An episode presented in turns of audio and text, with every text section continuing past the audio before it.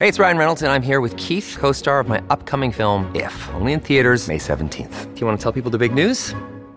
All right, I'll do it. Sign up now and you'll get unlimited for $15 a month and six months of Paramount Plus Essential Plan on us. Mintmobile.com slash switch. Upfront payment of $45 equivalent to $15 per month. Unlimited over 40 gigabytes per month. Face lower speeds. Videos at 480p. Active Mint customers by 531.24 get six months of Paramount Plus Essential Plan. Auto renews after six months. Offer ends May 31st, 2024. Separate Paramount Plus registration required. Terms and conditions apply if rated PG. When you need mealtime inspiration, it's worth shopping Kroger, where you'll find over 30,000 mouthwatering choices that excite your inner foodie. And no matter what tasty choice you make, you'll enjoy our everyday low prices, plus extra ways to save, like digital coupons worth over $600 each week. You can also save up to $1 off per gallon at the pump with fuel points. More savings and more inspiring flavors make shopping Kroger worth it every time. Kroger, fresh for everyone. Fuel restrictions apply. Hola, esto es New Books Network en español. Hola, bienvenidos y bienvenidas una vez más a New Books Network en Historia, un podcast de New Books Network en español. Yo soy Alexander González, historiador y presentador de este episodio. Hoy vamos a indagar eso que a veces es un poco difícil de definir en muchos términos. ¿Qué es la clase media? Y yo sé, usted, oyente, que usted también se ha definido como perteneciente a la clase media y se ha hecho las mismas preguntas. ¿Qué lo hace pensar a usted que pertenece a esa clase social o que no pertenece? Sus ingresos económicos, el lugar en el que vive, su trabajo, su nivel de educación o todo esto. ¿Qué nos define qué es la clase media? Bueno, hoy vamos a charlar de eso y vamos a hacerlo de la mano de un libro que desde que yo lo vi, desde que fue lanzado, desde que llegó a mis manos un poquito antes de la Feria del Libro de Bogotá, eh, yo dije, aquí, aquí esto es una joya, aquí hay un montón de cosas para explorar. Me refiero al libro Clases Medias en América Latina, Subjetividades, Prácticas y Genealogías. Un libro publicado por la editorial de la Universidad del Rosario y la Universidad Autónoma Metropolitana de México. Y pues para ello, para hablar de este libro, contamos a uno de con uno de sus editores, Mario Barbosa Cruz. Este libro, antes de, de, darle la palabra y saludar al, al, profesor Mario, quiero hacer la aclaración que este libro pues cuenta con dos editores académicos más. Claudia Stren, Ricardo López Pedreros y pues el profesor Mario que está aquí con nosotros, que también es autor, ya vamos a, a, ver esto, este tema pues puntualmente. Y les quiero presentar un poquito quién es Mario Barbosa. Es doctor en Historia del Colegio de México, profesor investigador titular del Departamento de Humanidades de la Universidad Autónoma Metropolitana, investiga sobre historia social de México en la segunda mitad del siglo XIX y la primera mitad del siglo XX es codirector de Transhumante, revista americana de historia social. Entre sus publicaciones más recientes se encuentran La Paz, un largo proceso, relato autobiográfico de Alberto Rojas Putumayo, también publicado por la Universidad del Rosario y la editorial Siglo en el año 2018. Ahora sí, profesor Mario, bienvenido a News Network en español y cómo se encuentra el día de hoy. Pues muy bien, Alexander, muchísimas gracias por la invitación. Me da mucho gusto poder estar el día de hoy en este espacio y poder charlar sobre esas clases medias difusas que usted estaba señalando justamente en la presentación. Me, me parece que es un tema pues muy debatido, eh, que, que no es un asunto fácil de definir, además, y sobre el cual espero que podamos hablar el día de hoy. Vean, yo me suscribo a eso, es un poco difuso y es que cuando, cuando yo cogí por primera vez clases medias, dije, pues hay que, hay que empezar a leer este libro. Y lo primero antes, cuando estaba hojeando el, el, índice, son dos tomos, ya, ya vamos a hablar un poquito de eso, pues me encontraba temas bien plurales, bien diversos. Y yo decía, jue madre, aquí hay un problema.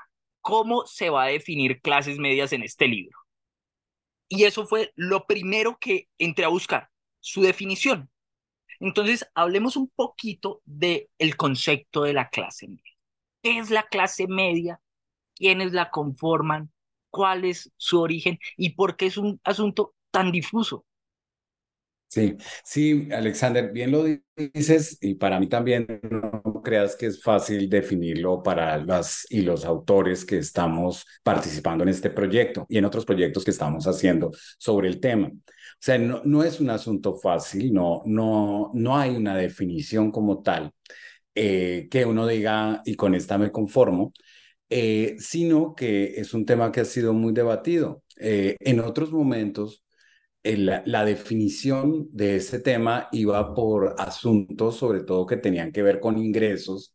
La sociología inicialmente clasificaba la población o los análisis demográficos haciendo eh, énfasis en sus ingresos o en su ocupación. Pero creo que a partir de mm, finales del siglo pasado ya, en las décadas del 80 y 90, en la historiografía, no solamente eh, latinoamericana, sino comienza en otros lugares, comienza a cuestionarse esta idea eh, a la luz de, pues, de los discursos del giro lingüístico y demás, se comienza a cuestionar, a ver, ¿qué son las clases sociales? ¿Cómo se pueden definir más allá de, claro, hay un peso del marxismo en la idea de clase social, que es un peso importante, pero más allá del marxismo más clásico, ¿cómo definir a las clases sociales y cómo definir a esta difusa clase media? Eh, y bueno, ahí eh, como había dos posiciones. Una, existen en realidad las clases medias, existen identidades claras de clase media o son discursos, o son, o es un discurso construido desde afuera. Eh, que esa es la otra posición. Y en esa posición también hay historiografía, hay literatura en ciencias sociales diciendo, pues, básicamente la clase media es un discurso. Es un discurso construido a partir de, ah, de eh, ciertas... Eh, pues, de, de ciertos eh, contextos sociales específicos. Lo que nosotros tratamos de ver en este libro justamente es cómo se puede ver las clases sociales desde esos dos puntos de vista, sin abandonar el asunto más eh, económico, eh, la situación económica eh, de las personas, pero tomando en cuenta otros ámbitos que están justamente en el título del libro. Las subjetividades, me refiero, me refiero a eso, las subjetividades de las personas que son importantes. ¿Cómo se identifica usted? Usted se identifica como clase media y muchas veces nos identificamos o muchas personas se pueden identificar como clases medias. ¿Por qué se identifican así? O sea, al identificarse es que llegan al tope del salario que está definido para ser clase media o, vive en un barrio de clase media. Entonces ahí viene la pregunta y eso es lo que nos quisimos responder un poco con la participación de un grupo de historiadoras e historiadores de antropología antropólogos, antropólogas que han tratado el tema de desde la sociología también, como es un grupo interdisciplinario con buena presencia de eh, algunas eh, personas más especialistas en historia que eh, exploramos en varios países de Latinoamérica esta idea y esta este tema y este problema de estudio de qué son las clases medias. Y bueno, ahí uno puede, yo me puedo echar un rollo más largo, pero no sé si la idea es que conversemos y que eh, tú, Alexander, o bueno, no sé si nos tuteamos o no, pero que podamos charlar un poco más eh, sobre el tema eh, de, de, cómo surge justamente ese concepto de clase media. Pero ahí te cuento un poco la historia y las posiciones generales. Por supuesto, esto ha generado una serie de discusiones que se pueden rastrear en bibliografía sobre si son discursivas, si no son, si son más bien hay una formación de clase en términos más clásicos y estos puntos intermedios en los cuales se busca también conciliar tanto el asunto discursivo que no podemos decir no, no existen los discursos de clase media, como el asunto más estructural de, del asunto. Entonces, bueno, hasta ahí lo dejo y seguimos, sigamos charlando. Esto, esto me hace pensar en algo que hace un momentico, hace menos de una hora, eh, Mm, conversé con una amiga que estudia gestión y desarrollo urbano aquí en la Universidad del Rosario. Yo le comentaba yo, mira, voy a hablar con Mario Barbosa sobre el libro Clases Medias. Y aquí en Colombia eso que, sí que es un problema porque es que somos una sociedad, creo que la única en el mundo que tiene estratos y que en su recibo aparece estrato uno estrato 2 y eso nos complica la vida a la hora de hablar de clases medias, clases bajas, clases altas. Aquí es como clase media baja, clase media, clase media alta y así a veces nos definimos entre nosotros. Y este libro precisamente abonda por todos eso, por todas esas cosas, por esos imaginarios que también nos impone el mm. definirnos como una clase social o no y es un viaje por Latinoamérica, por Argentina, Bolivia, Brasil, Colombia, Chile, Costa Rica, Ecuador, México, Perú. Ahí van a encontrar capítulos de Sao Paulo, de Ciudad de México, de Bogotá, bueno, etcétera. Este libro está dividido en cuatro partes. Ahí se abordan todos estos temas. En la primera parte, liberalismo, la idea de raza eh, y neoliberalismo eh, la segunda parte que es trabajo, consumo y disparidades políticas, la tercera parte Estado, movimientos sociales y Guerra Fría, y la cuarta movilidad social, discursos neoliberales y la marea rosa. Profesor, a mí me gustaría que nos contara un poquitico sobre esto que contienen en términos generales estos cuatro apartados, pero sobre todo, aprovechándolo pues sobre el tercer apartado, que eh, usted le hace pues una introducción al, al tercer apartado titulado Estado, Movimientos Sociales y Guerra Fría. Eh, perdón, le- sí, los editores eh, que ya usted los nombró, eh, Claudia Stern y Ricardo López y quien les habla, Mario Barbosa, nos vimos en, en la tarea de cómo organizar los artículos, porque esto, esto surgió a partir de un coloquio que se hizo en México ya hace algunos años, en el cual nos reunimos con eh, gente de toda Latinoamérica. Después se sumaron otras personas porque vimos necesidad, la necesidad de incluir otros temas que se estaban trabajando sobre el asunto y cómo, cómo agrupar estos ensayos. Son 22 ensayos, 22 trabajos de investigación, no son ensayos solamente, sino son además fruto de trabajos de investigación de 22 personas eh, en América Latina eh, que están trabajando sobre diferentes contextos. Y decidimos organizarlos en eso, en esos cuatro, eh, en esas cuatro partes de, eh, que ahora muy bien señalaba Alexander. La primera más relacionada con esa relación, con cómo eh, se dan estos procesos eh, que tienen que ver con, están muy atados al siglo XIX y al siglo XX, eh, y al siglo XXI, por supuesto, y que tienen que ver con el contexto liberal eh, que se da en el siglo, desde el siglo XIX en Latinoamérica, con el republicanismo y también con los significados de la ciudadanía, cómo estas clases medias van encajando en diferentes momentos, desde el siglo XIX incluso, porque en México, en el caso de México, se comienza a hablar muy tempranamente, que es un caso particular, de clases medias desde el siglo XIX, de, con esa manera de claro, no, no se está haciendo alusión al concepto marxista de clase y eso hay que aclararlo, se está haciendo alusión al concepto más bien de la Revolución Francesa, ilustrado que hablaba de estos sectores intermedios de la sociedad moderada, que eran moderados, que eran, tenían que ver con eh, profesiones y que además se insertaban en la vida política. Por, el, por eso el asunto de la ciudadanía en esta primera parte es muy importante y que, bueno, tiene que ver justamente con esas prácticas relacionadas con estos ejes, liberalismo, republicanismo y ciudadanía. Ciudadanía en donde entran, por supuesto, los asuntos étnicos, ¿no? O sea, es ciudadano, es un afrodescendiente de clase media, ¿cómo se incorpora también a esos marcos de la ciudadanía, por ejemplo?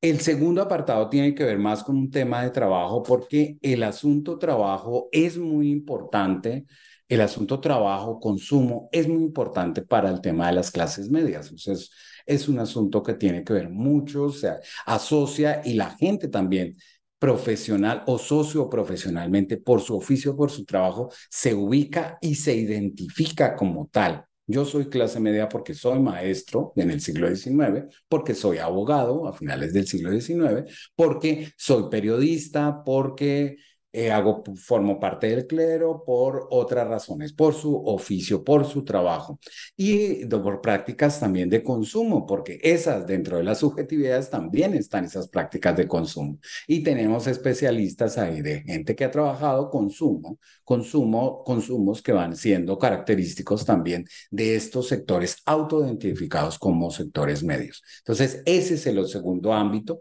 El tercer ámbito eh, sobre el cual podemos hablar un poquito más también, más, pues, que tiene que ver con esas experiencias más políticas e incluso la, eh, en cierto momento, políticamente, a veces de muchas de izquierda, pero también de derecha, en donde las clases medias se alinean. Eh, en diferentes momentos y como, por ejemplo, en los años 60, 70, en Latinoamérica hay movimientos de izquierda que son movimientos que eh, están eh, liderados por clases medias. En, en América Latina.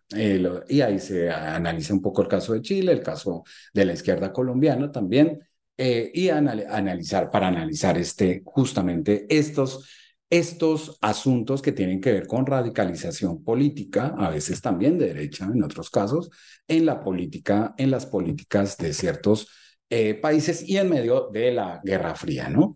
Eh, que es el tercer, ese tercer apartado sobre el cual yo escribo la eh, introducción. Cada uno de estos apartados, tenemos cuatro partes. Cada uno de estos apartados tiene una mini introducción, además de una introducción general que tienen eh, tiene el libro.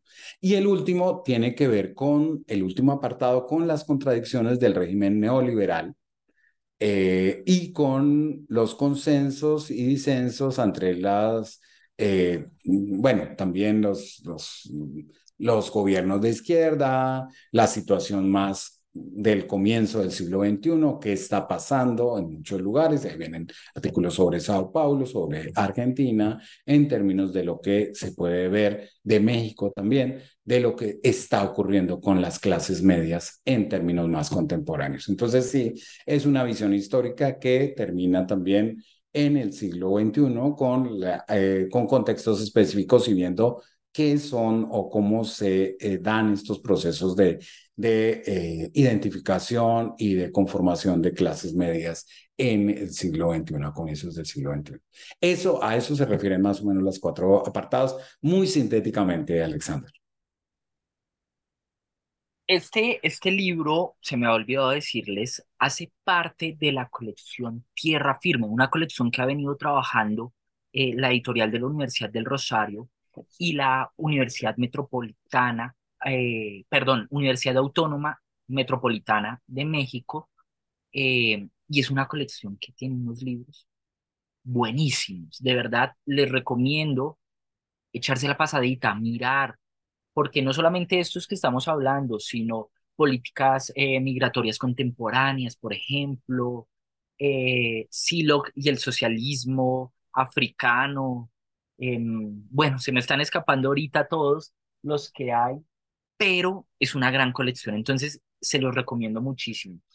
Eh, y bueno, el profesor Mario no solamente realizó la introducción de esta tercera parte, sino también es autor, es autor de uno de los capítulos, que se encuentra, eh, si mal no recuerdo, en la segunda parte, la primera parte, liberalismo Sí, en la segunda, sí, en la segunda.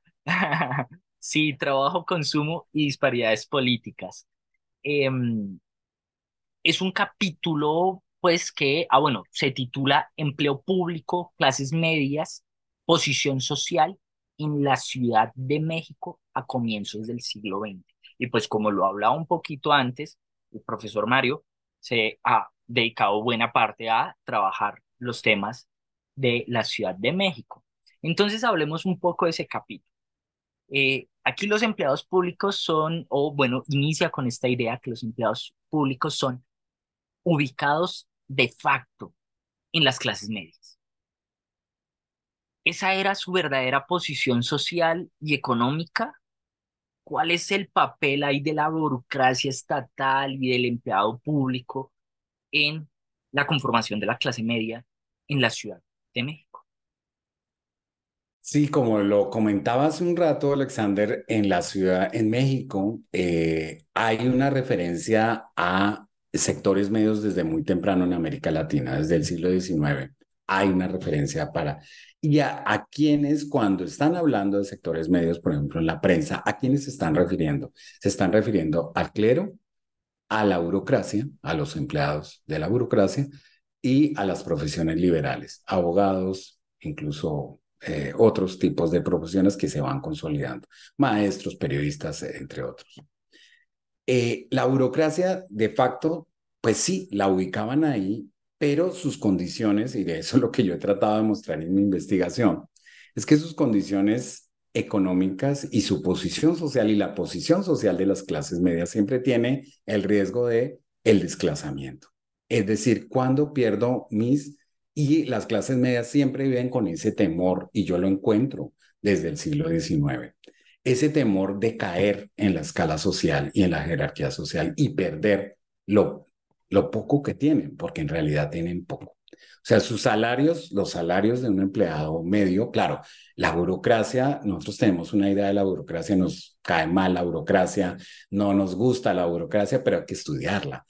Eh, es lo que yo digo, al menos, ¿no? Hay que estudiarla, hay que ponerle atención.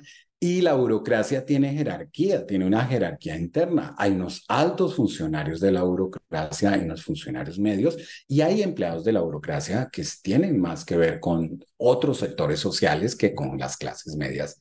Es decir, los empleados de intendencia, los gendarmes, los vigilantes, como los quieran llamar, estos, estos empleados y empleadas eh, forman parte más bien de otros sectores sociales. Entonces, a todos los englobamos, hay veces con el adjetivo, con el sustantivo, clases medias, pero en realidad sus condiciones son muy dispares. Y eso es lo que yo trato de ver también en mi investigación, de cómo y de estos también miedos en torno a el desclasamiento. Que también yo lo que veo es que a veces no solamente implica yo soy de clase alta, de clase media, yo me identifico como tal y si me quedo sin empleo, no es que yo pase a la clase baja inmediatamente, yo me puedo seguir identificando toda la vida como clase media, así viva en la calle. Eh, puedo seguirme identificando y puedo seguirme vistiendo, siguiendo, teniendo una serie de actitudes que pueden ser más asociadas a unos sectores medios y que me pueden autoidentificar y, y que los otros también me identifiquen como clases medias. Eso, y me es lo hace que pasa un pensar, poco. eso me hace Sí. pensar un poco en lo que hablaba con mi amiga hace un rato de Bogotá. Y es que aquí tenemos el fenómeno de la pobreza oculta.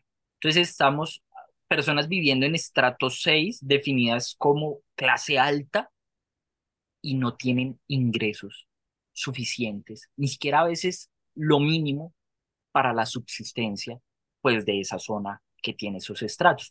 Y lo mismo, viceversa. Eh, em, barrios estrato 1, que se supone que tienen unos ingresos bajísimos, mejor dicho, la precariedad, y por el contrario son comerciantes, son trabajadores con altísimos ingresos, con... Entonces, ese, eso me hace pensar un poco en, en, en, en que, de ahí tan difuso que sea, a veces definir la clase media es que a veces ni siquiera sabemos en dónde estamos socialmente anclados o qué, o qué es lo que nos está atravesando. Claro, pero hay que, ahí hay, Alexander, hay que fijarse que, que la posición social a veces no solamente tiene que ver con los ingresos, sino también yo me siento más que el otro, y no es, no lo estoy diciendo por mí, cualquier persona se siente más que el otro en términos sociales o dentro de una jerarquía social, así no tenga los ingresos suficientes, pero se siente que tiene mayor educación, que tiene, eh, que se viste mejor, que se viste a la moda, que tiene una apariencia cuidada, ese, etcétera, etcétera, que pueden ser valores asociados a la clase media.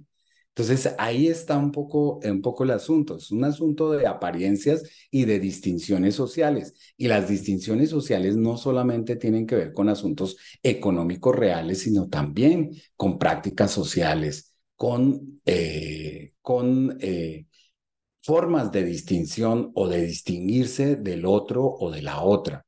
Y esas formas pasan por cosas muy sutiles que tienen que ver con incluso con el arreglo personal, con la forma de hablar, con, eh, con las maneras de vestirse, con el lugar en donde se vive, con los usos sociales, con si yo voy a cinearte o voy a ver eh, películas de acción, o sea, también esas prácticas sociales ubican a la gente y generan distinciones sociales. Yo por ser, eh, si voy a cinearte y no me gusta el cine comercial, ya me estoy ubicando en una posición y me estoy distinguiendo de los otros por una serie de usos y de prácticas específicas. Y eso ocurre en, la, en la, cuando uno piensa estos, estas jerarquías sociales, hay que pensar también en eso en las formas como nos distinguimos y cómo se van generando y se van consolidando esas distinciones sociales. Y sí, es un mundo, el mundo de las clases medias siempre se ha dicho que es un mundo de las apariencias, ¿no? Eh, se aparenta vivir bien, se aparenta estabilidad, se aparenta estabilidad económica, se aparenta una forma de vida, así se esté pasando mal económicamente. Tal vez eso se oculta para no, no caer en una eh, para no descender socialmente, ese miedo al desplazamiento.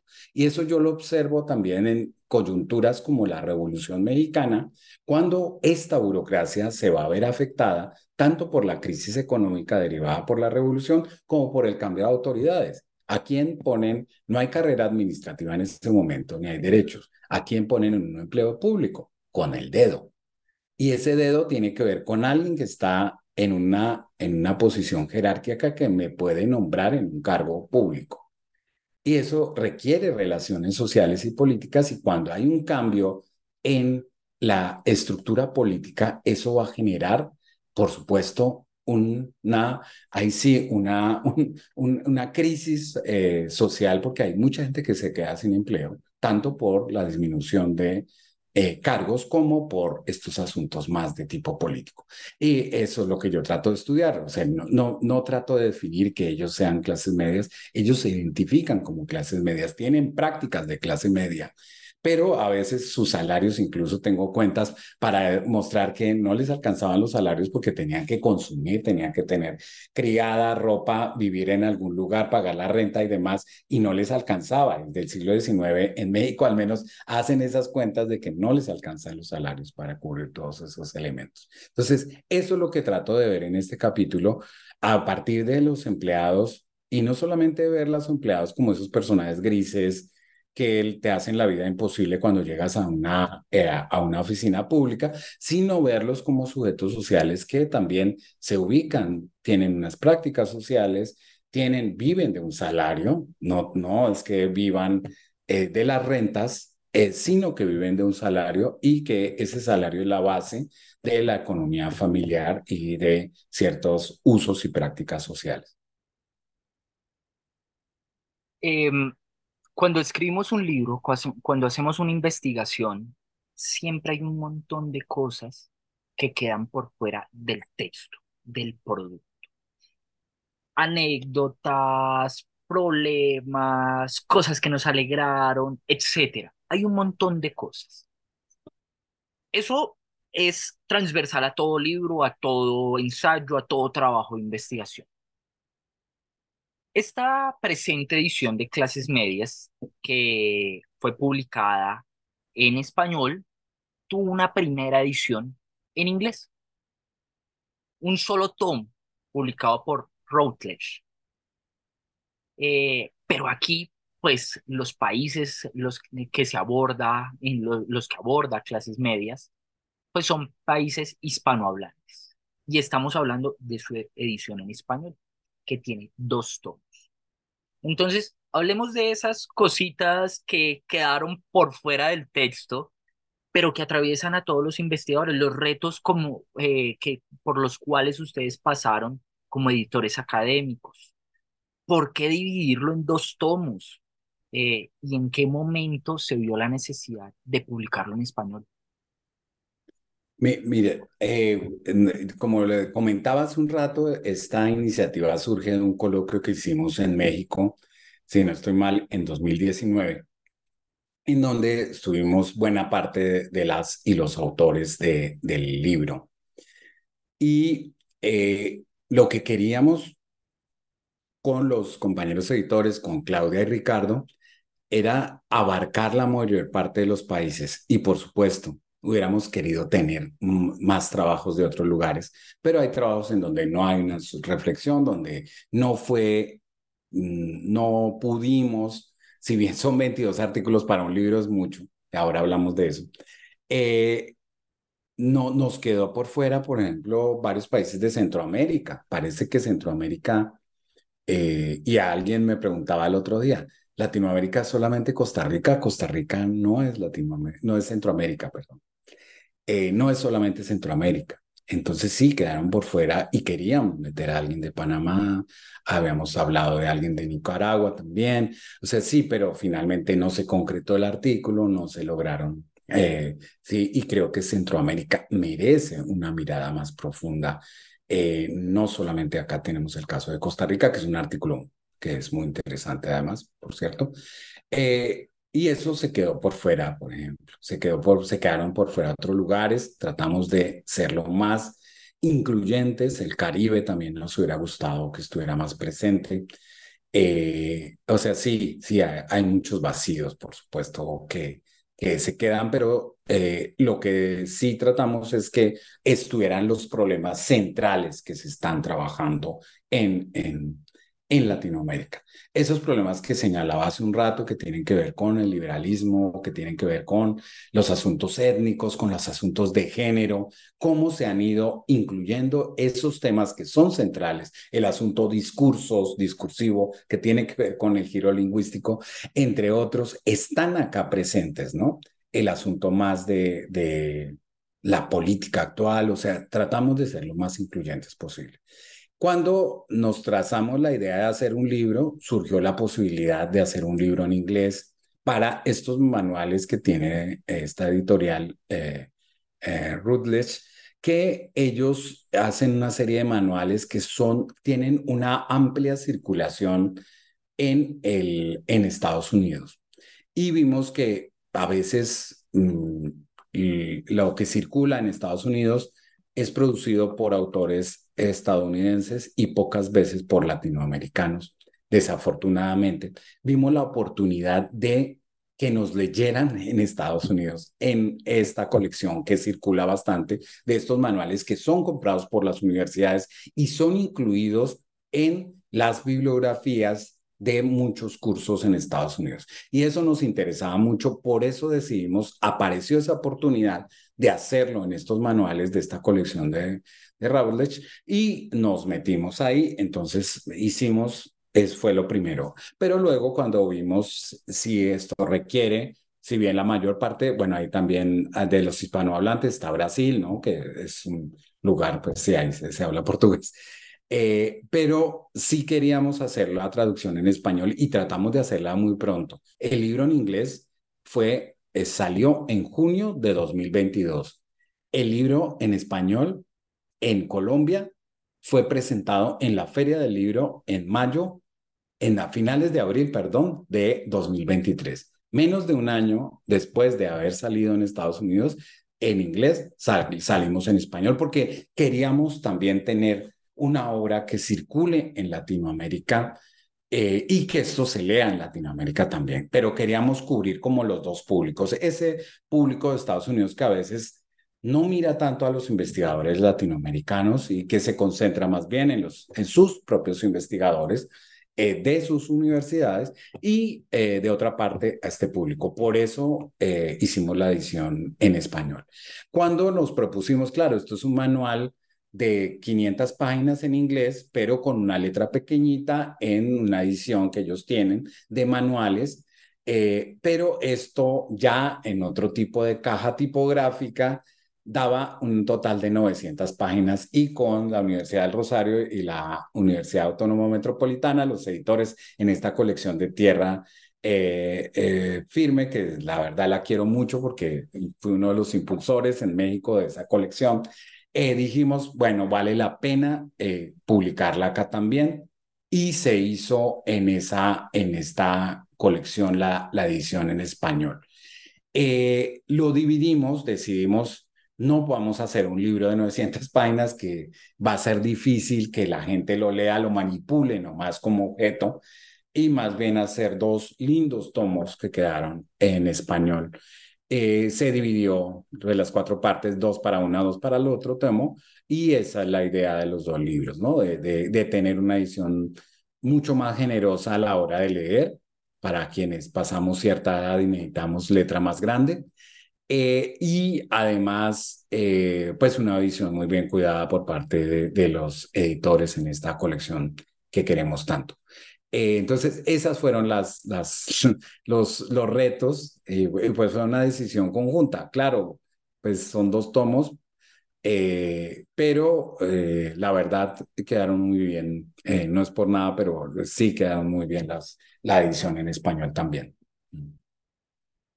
Eh, yo quiero, bueno, a mí siempre me gusta al final de toda entrevista poner un poquito en aprietos a los autores, eh, sobre todo a los editores académicos, porque pues eh, de manera transversal pasan por muchos de los textos que se publican allí.